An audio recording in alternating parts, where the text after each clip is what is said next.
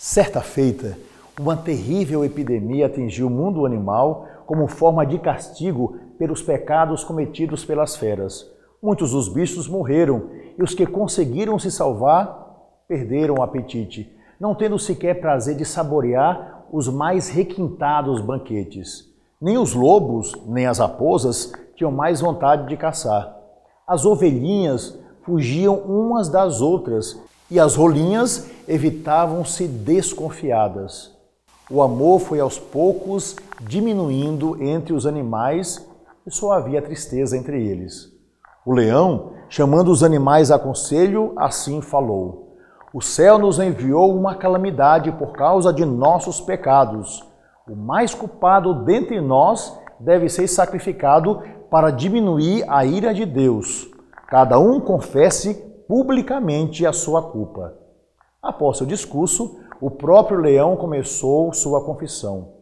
Confesso que devorei inúmeros carneirinhos para satisfazer meus desejos, e que mal eles me fizeram. Devorei até mesmo o próprio pastor.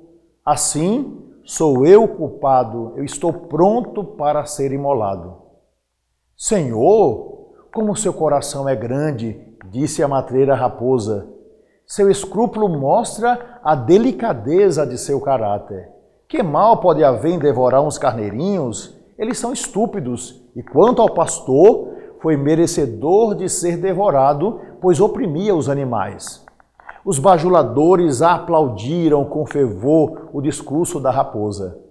Confessaram depois o tigre, o urso e as demais feras, mas seus crimes foram todos perdoados e ainda ficaram como verdadeiros santinhos. Chegou a hora da confissão do burro. Senhor Leão, lembro-me que passando por uma igreja, por causa da fome que sentia, comi um pouco de pasto que encontrei em sua frente. Sei que não devia e por isso confesso minha culpa. Mal acabara de falar, todos os animais gritaram: Ladrão, maldito ladrão, você é o causador dessa calamidade. E assim, o burro foi condenado à morte, simplesmente por comer um pouco do capim alheio para matar sua fome. Moral da história: a injustiça que se faz a um é a ameaça que se faz a todos.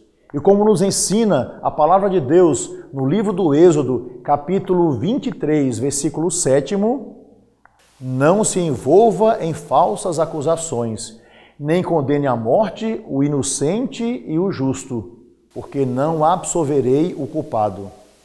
Deus te abençoe.